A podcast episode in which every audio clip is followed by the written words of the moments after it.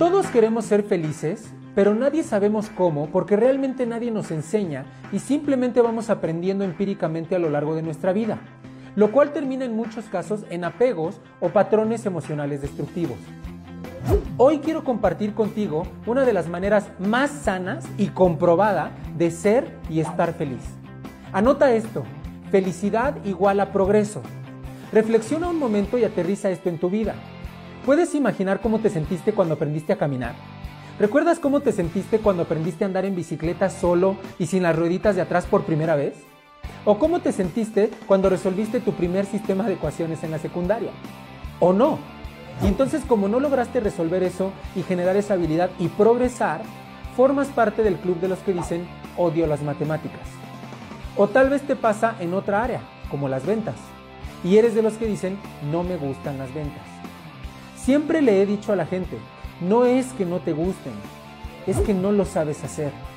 Si supieras hacerlo y generaras la habilidad, te encantaría y lo disfrutarías muchísimo.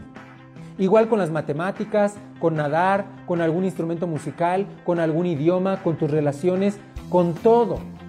Siempre que nos enfrentamos a algo que no sabemos hacer, tendemos a rechazarlo porque afecta nuestra autoestima ya que le pega directamente a los dos miedos básicos del ser humano. No ser suficiente y no ser amado. Es decir, no lo sé hacer y lo hago mal y entonces no soy suficiente.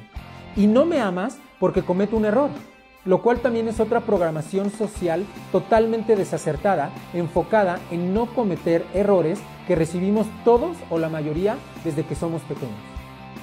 Felicidad igual a progreso. La pregunta aquí es, ¿cómo puedo generar un patrón de progreso constante en mi vida? Dos cosas muy simples, crecer y contribuir. Para crecer hay que atrevernos, hay que ser valientes, hay que salir de nuestra zona de confort, hay que romper nuestros propios límites. Y no nada más eso, sino llevarlo a otro nivel y compartir ese crecimiento con otros.